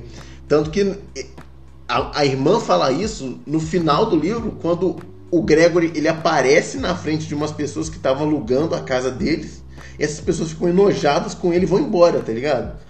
Uhum. E aí, tipo, acaba que ele acaba. Ele não tá trabalhando, não tá ajudando a família dele. E ainda atrapalhou o negócio da família, que era alugar aquele quarto, entende? É, e aí, tipo, eu acho o final. Uma vez eu vi o Cap fica falando que o final do Metamorfose é um dos mais otimistas dele, mas para mim esse final foi, tipo, terrivelmente triste, tá? É otimista porque a família se dá bem no final. Mas é para mim é muito triste. E aí, tipo. Enfim, eu só fiquei pensando nesse, nesse conto quando você falou da eutanásia, eutanásia. E outro conto que eu queria comentar, aí já em relação à vida após a morte, e que, cara, eu infelizmente não tô lembrando o nome, mas é, ele tá no livro do Ted Chiang, é, Histórias da Sua Vida e Outros Contos. E esse conto ele dá uma perspectiva de, de como é o céu e o inferno. Que, tipo, a gente vive num mundo que a gente sabe como é o céu e sabe como é o inferno. Porque o, o que acontece, tipo, você tá andando na rua, aí às vezes o chão fica transparente, você olha para baixo e tá lá o inferno. E o inferno não é nada mais que um espelho da nossa vida na Terra. É a mesmíssima coisa. Você continua vivendo sua vida lá. E o céu é, o, é o céu é um mistério, ninguém sabe o que é, mas todo mundo tem vontade André, de ir pro céu. André, Oi. quem disse que o inferno não é esse que quem está vivendo? Exato. Não, então, deixa eu só terminar, deixa eu só terminar. E aí o céu, nesse, nesse livro, tipo, pelo que eu entendi, o que acontece é o seguinte, às vezes algumas pessoas é, sem querer acabam flagrando o céu.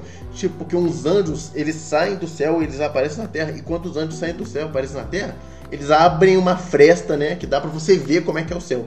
E as pessoas que veem o céu ficam tão maravilhadas que elas ficam deformadas e ficam cegas. E tudo que elas falam é como o céu é lindo, como o céu é isso. E aí eu concluí, tipo, que quando a pessoa vai pro céu, nesse universo, a existência dela, a razão da existência dela é adorar a Deus. E apenas isso. E aí eu fiquei pensando, porra, velho, nesse universo, eu talvez, talvez, e só talvez, eu preferiria ir pro inferno continuar a minha vida, ao invés de viver em função de adorar um, um ser divino. Mas tá aí ligado? que tá, você já leu o Inferno de Dante? Não, pô, não vá pro inferno.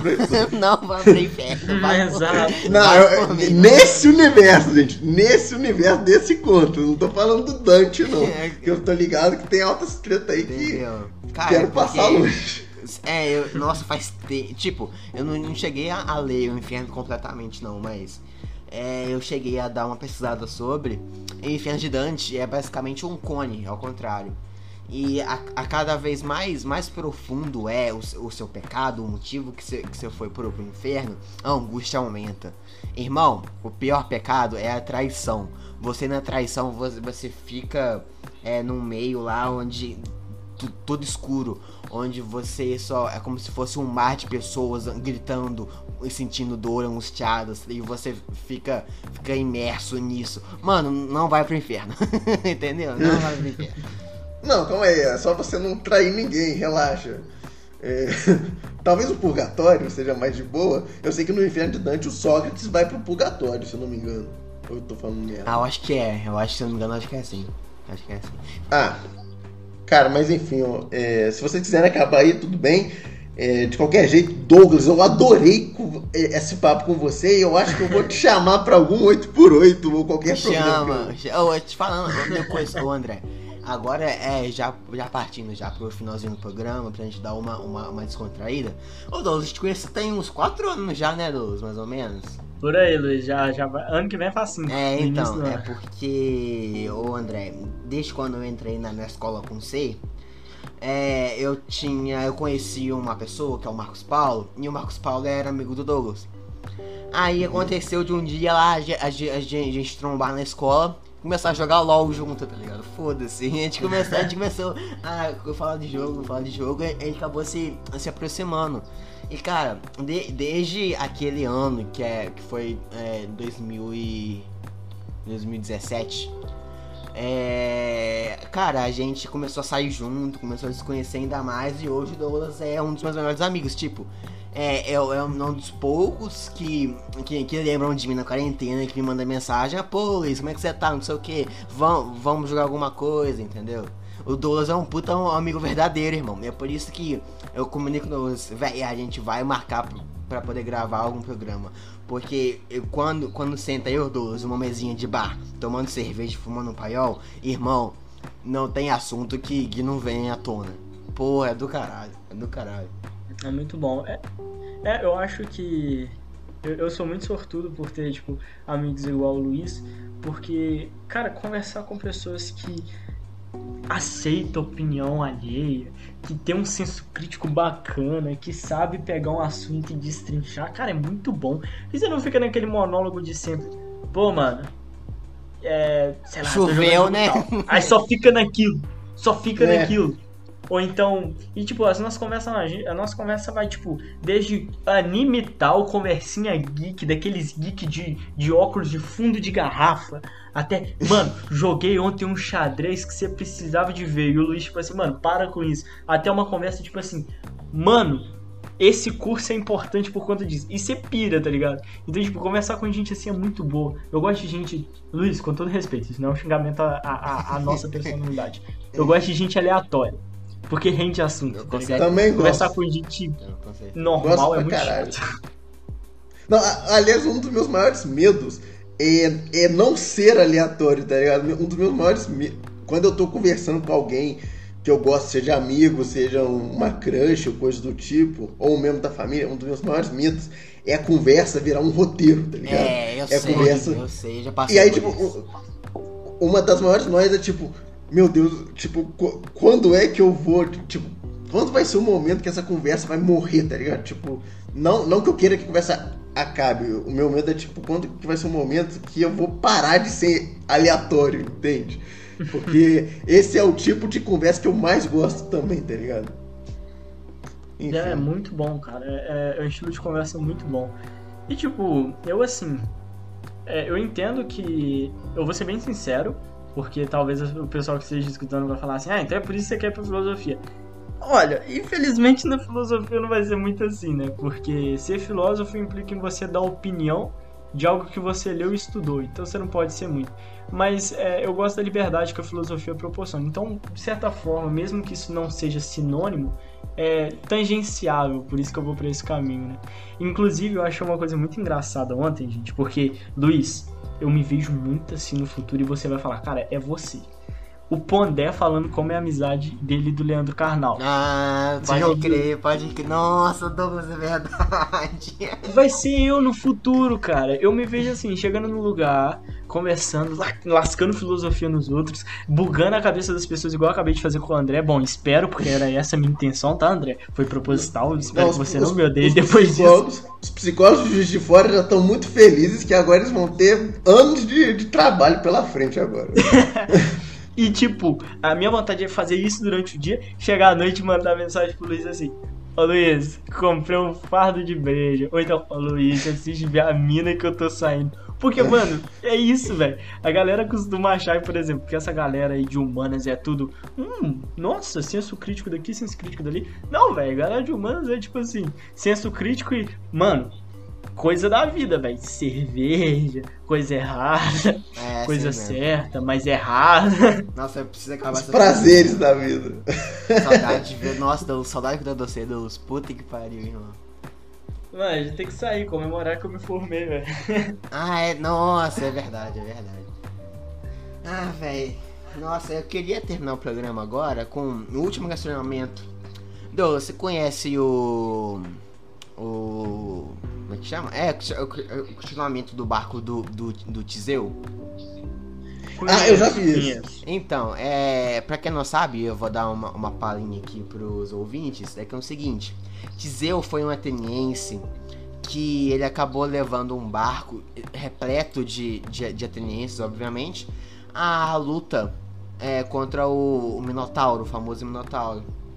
E aconteceu que eles acabaram vencendo essa luta e esse ato heróico do Tiseu acabou sendo renomado em toda a, a mitologia grega. E acabou que esse barco que o Tiseu acabou viajando, ele virou um, um, um monumento, ele virou um artigo histórico. E esse barco ele foi, ele chegou aí para um museu. Mas como nós sabemos, infelizmente a madeira apodrece. E a partir dos anos em que foi é, que, se foi passando, né, do barco lá, lá, no museu, algumas peças, algumas partes do barco acabaram sendo trocadas. Aí, infelizmente, ou felizmente, né, dependendo do ponto de vista de vocês, chegou num ponto em que o barco inteiramente já, já tinha sido modificado, todas as peças que supostamente eram, eram originais já, já tinham apodrecido e o barco ele estava basicamente feito de peças novas. Aí eu pergunto para vocês, nesse período de tempo, chegou algum momento ou deixou de ser ou continuou sendo o barco de, o barco de Tiseu? Ele ainda tem essa, essa importância, esse nome? Então, é, pode falar, Douglas, fala aí. Não, pode, pode. Ah, não, é porque assim, eu eu tive uma matéria na faculdade, eu faço computação, mas que Cara, eu não lembro o contexto, mas do nada o professor começou a contar essa história. e ele falou que as duas respostas, tipo, é tipo, o barco é ainda o barco, né? Seria essa a pergunta. Isso, exatamente. As duas respostas estão erradas, tá ligado? É, tipo, tanto se ele for o barco quanto se ele não for o barco. Porque se você considerar que o barco é o barco por, pelo que ele faz, né? Pela funcionalidade dele, é... Ah, eu não lembro a resposta, o motivo que o meu professor deu, mas eu sei que eu fiquei bugadaço. Só sei que não tem resposta. Cara, uh, o paradoxo que eu escutei, Luiz, ele, é, ele só se diferencia uma coisa. O Tiseu, ele não, ele não sai do... Ele ainda é vivo quando ocorre a mudança no barco ele vai, eu não lembro, mas é, esse paradoxo é baseado ou na Ilíada ou na Odisseia. Ilíada ou na Odisseia, não tô lembrando é, qual das é, é Ilíada, porque é Odisseia. Não, ou ao contrário.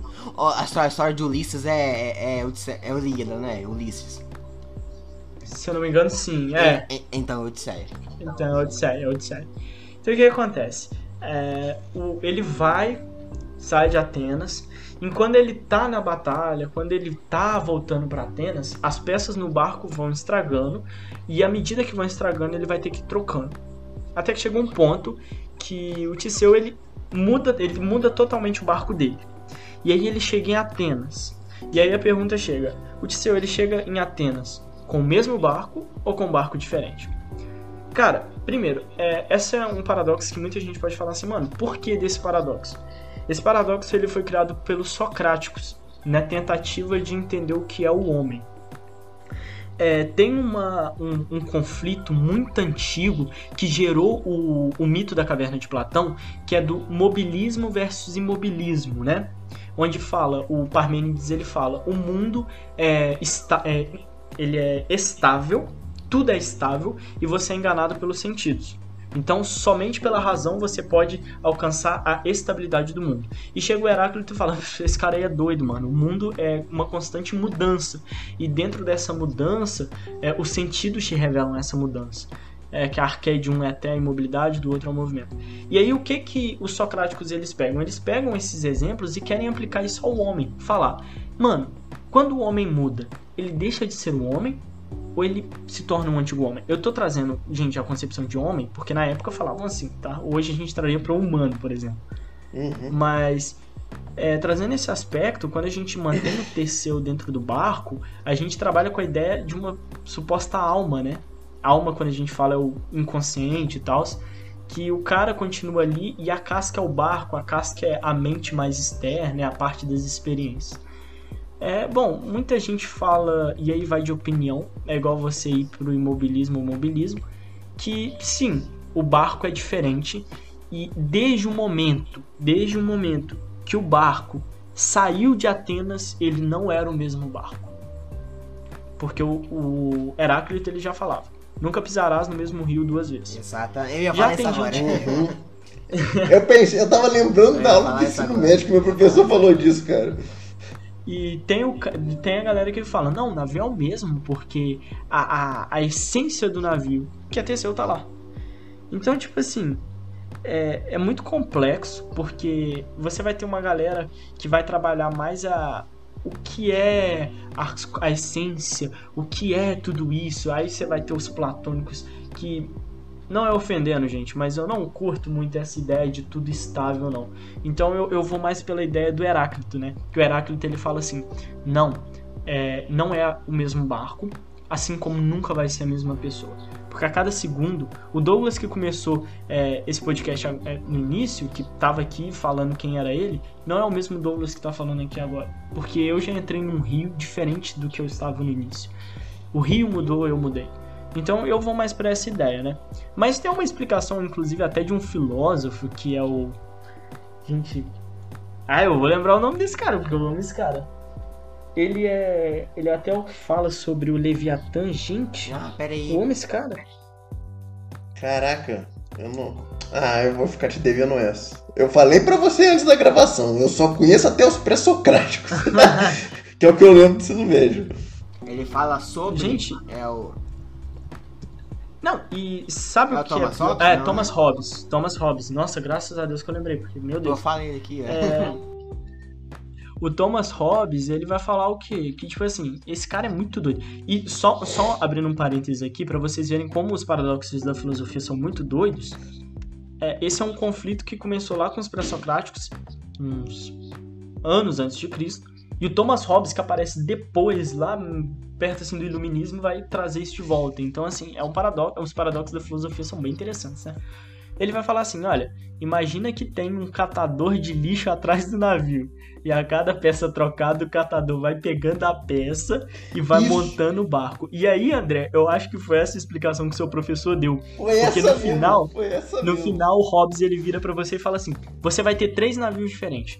O navio que saiu com Teseu, o navio com as peças do navio que saiu com Teseu, mas sem o Teseu, e o navio em que o Teseu está, mas não tem as peças que o, na- que o Teseu saiu. Então são três diferentes. Então a resposta é não é não tem resposta, porque o barco C não era pra existir, mas ele existe assim como o barco A não era pra existir e existe. Exatamente. Caralho. Era exatamente Esses pontos. E só que, como amante de psicologia, como amante da galera que, do, do Sartre, que fala todo o tempo do ser em si, o ser para si, que o ser tem que se construir, né? Eu acredito, mano, que o barco, ele não é o mesmo, que o barco ele muda, assim como o ser humano a cada instante, e que a gente precisa alimentar essa mudança pra gente crescer, independente se seja positivo ou não para as outras pessoas. E aí eu trago Nietzsche, né? Ah, as pessoas não estão gostando dessa mudança, mas tá fazendo bem pra você? Então se mantenha. Se não tá fazendo bem pra você porque você quer agradar as pessoas, mude. Tudo cai em Nietzsche, é incrível isso, cara. Tudo cai em Nietzsche. A vida é, é- é o pensamento de Nietzsche. Que isso. Porque o Nietzsche, e aí é, eu, eu só quero deixar essa dica pra todo mundo que ama ciências humanas, que tem esse afeto pelas ciências humanas. O Nietzsche foi um cara que ele não se limitou só a Schopenhauer, ou não se limitou só, enfim, a, períodos próximos a ele. Ele foi na filosofia grega, ele pegou a origem da filosofia grega, ele espremeu a filosofia grega, depois voltou, ele pegou Agostinho, ele pegou o helenismo, ele pegou. Então, cara, ciências humanas, a gente tem um hábito de falar que não não são dependentes, não depende. Mas, cara, pensar que a psicologia ela começou na época dos socráticos, então significa que ela tem uma continuidade. Então, se você quer fazer psicologia, se você quer fazer história, se você quer fazer sociologia, se você quer fazer filosofia igual eu, é um doido que quer fazer filosofia da vida, não, não se limita, mano. Pega pra ideia, mesmo que a sua área seja, sei lá, ética e moral, mano. Pega um livro de, sei lá, filosofia da mente, pega um livro sobre metafísica. Douglas, o que que tem a ver? Cara, você vai achar coisas que tem a ver, e aí depois você pode virar um Sartre da vida, um Nietzsche da vida, um Pondé da vida, um Cortella da vida, um Cláudio da vida. Então, é isso que eu deixo Douglas pra da vida. vocês. Douglas dá exatamente. Não, isso eu ainda não sou. Eu ainda pretendo ser durante o período da faculdade, depois da faculdade. Pretendo ser um velhinho que sempre tem um livro do lado. Mas quando você falou aí do. Assim, você que é de humanas, né? Estude, estude tudo. Tipo, não, não se limite à sua corrente filosófica, né? é, estude todo. Ele falou, isso aí me faz lembrar de, dos estu, de estudantes de ensino médio, do eu do primeiro ano, que, que nunca pensei assim, mas eu via vários colegas falando assim, porra, a gente, sei lá, o ensino médio cobra demais do aluno, e eu acho que cobra mesmo. Só que, tipo, uhum. a pessoa reclamando que, sei lá, ela quer fazer engenharia, ela tá no primeiro, primeiro ano do ensino médio, quer fazer engenharia, e tem que estudar biologia, e tem que estudar história. Aí, é, assim, é só um pensamento, tá? Não tô enfim, mas aí é porque eu sempre achei isso um absurdo, porque quando você conhece todas as áreas, você é mais completo como humano Exatamente. e até como profissional, tá ligado? Tipo, uhum. é, eu não tô pensando aqui numa relação direta entre, sei lá, história e matemática, não tô pensando agora. Mas, por exemplo, eu que sou da computação, é, estudo muita matemática, e, pô, sei lá, eu, eu conheço Segunda Guerra Mundial ou Primeira Guerra Mundial e pronto. Mas crio o André, o Medal of Honor. O Medal of Honor, tá é, tá ligado? André, a escola é, é exclusivamente feita para o aluno ter conhecimento de todas as áreas, porque assim ele consegue escolher o que ele quer trabalhar futuramente. Eu... Exato, é isso que Entendeu? eu penso. Tá aí olha só, rapidão. É, continuando aqui a linha de pensamento, você falou aí de, de estudar história e matemática. Existe a história da matemática. Entendeu? Exatamente, tem isso também. Tem, tem, a história da matemática, mas no caso eu tava querendo relacionar, tipo, o que você estuda em história né, no colégio, o que você uhum. estuda em matemática.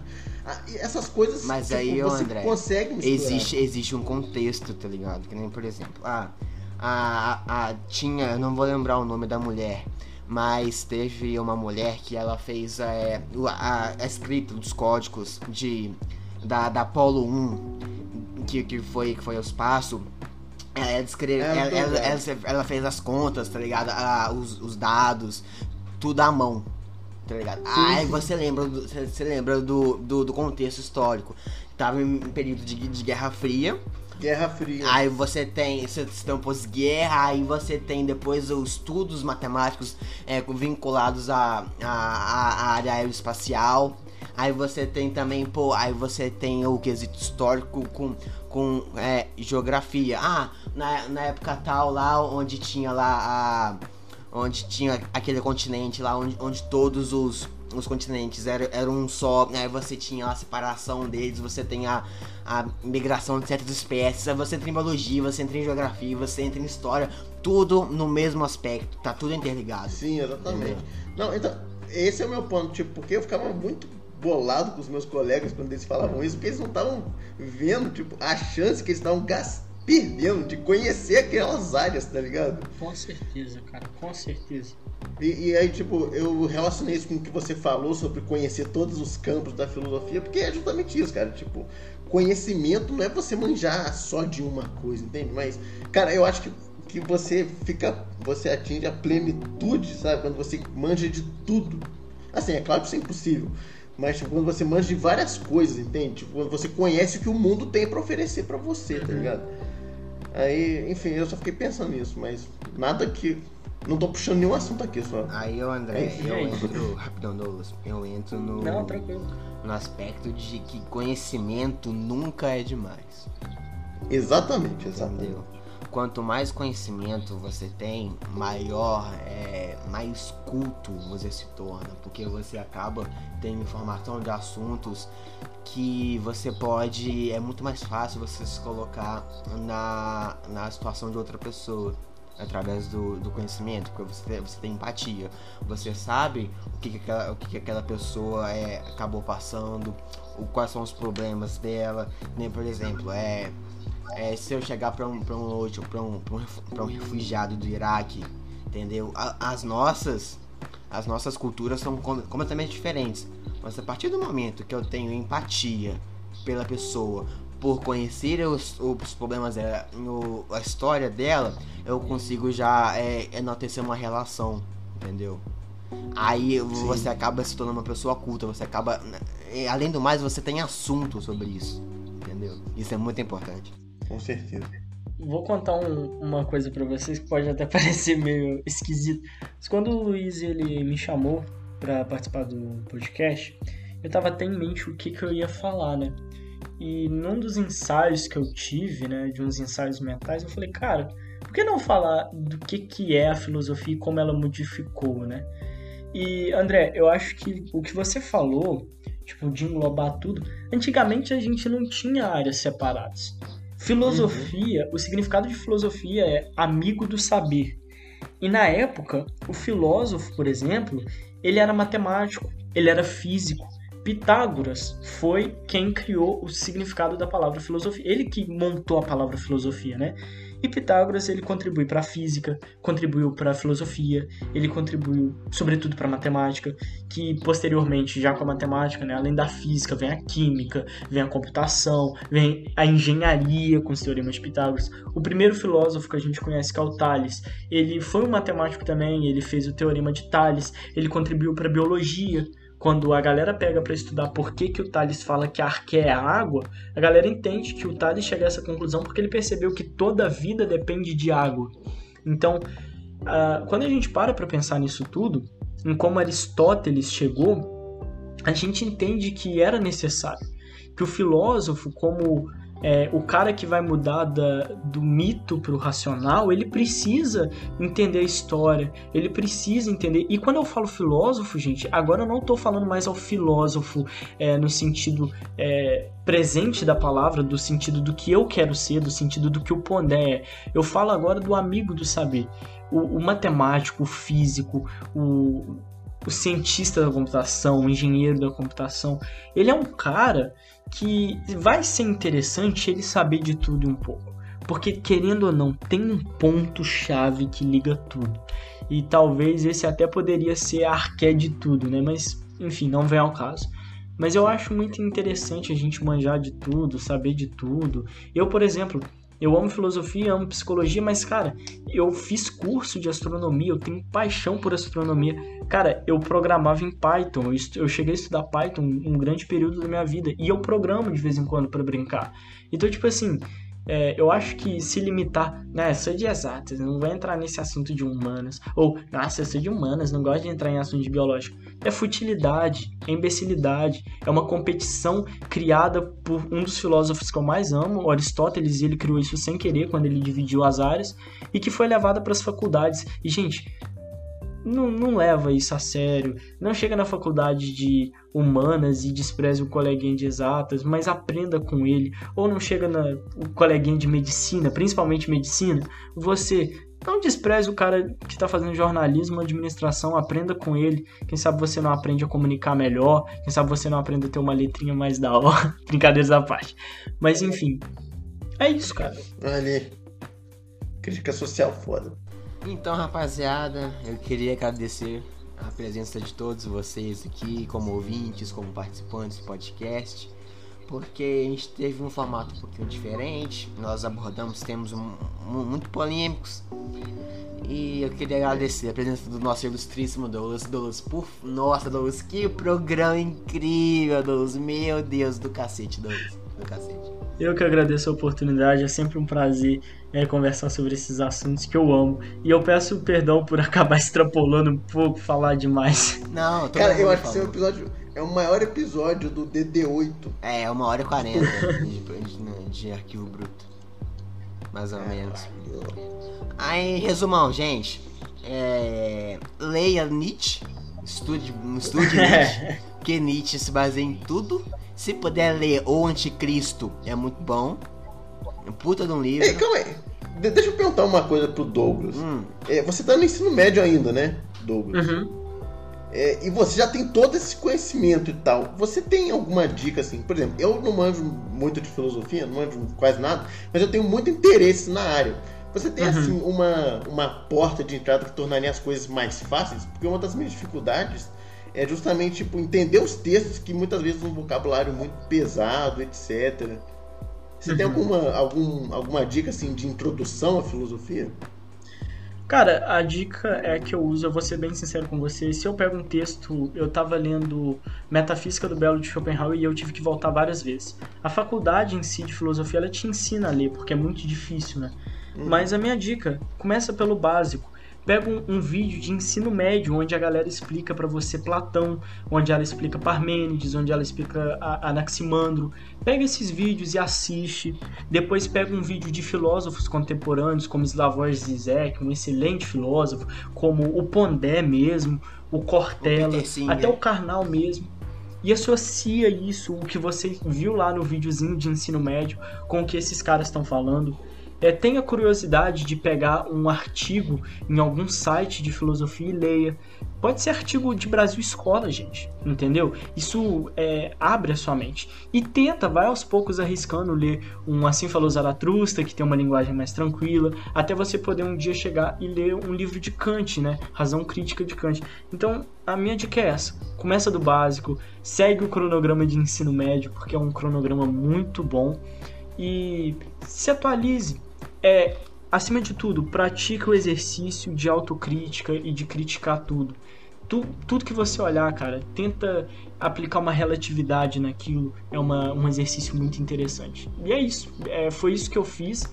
Espero que a faculdade ainda some muito na minha vida. É, eu acho que também é outra dica que eu posso te dar. Se você gosta muito de filosofia, é, invista numa faculdade. Não enche a gaveta, muito pelo contrário, ajuda a abrir a mente é, as dicas que eu posso dar. Show de bola, adorei. Eu vou seguir elas. Vou seguir elas. Ah, Douglas, se você quiser passar o seu Instagram, sei lá, rede social aí, fica à vontade pro pessoal querer poder te, te seguir aí. E é nóis. Faz, fazer um merchan. Ah, bom. Não, eu não tenho nenhuma rede social, tipo, muito ativa, eu não tenho Instagram. É, você sabe que até tem, mas é fake. Inclusive eu só uso o Instagram pra seguir páginas de filosofia, então. mas tem o meu Twitter também que eu não posto nada, eu só curto e. Enfim. Mas é Williams Douglas, W-I-L-L-A-N-S, espaço Douglas. Eu pretendo futuramente criar um, uma página no Instagram chamada Poço das Humanas, ou Poço de Humanas, onde eu quero publicar alguns textos autorais que eu faço, eu algumas pinturas de amigos. Sim, e aí, quando esse projeto ficar pronto, eu pretendo tentar dar uma divulgada no Twitter ali, ou dar uma divulgada nos meus contatos do WhatsApp. Eu ajudo a divulgar também. Então... Relaxa, o podcast. obrigado. O podcast tá sempre às suas ordens. E... Muito obrigado, Luiz. Muito obrigado. Cara, é resumão. Tudo em Nietzsche. A vida é bela. siga sua própria verdade. e André, você quer se despedir aí, irmão? Ah, mano, eu tô sem palavras aqui. Não, foi bom, né? Foi bom, não foi? Porra, foi do caralho. Você, vocês gastaram todos os meus neurônios. que isso, cara? Então é isso aí, rapaziada. Muito obrigado pela presença novamente. Valeu. Falou.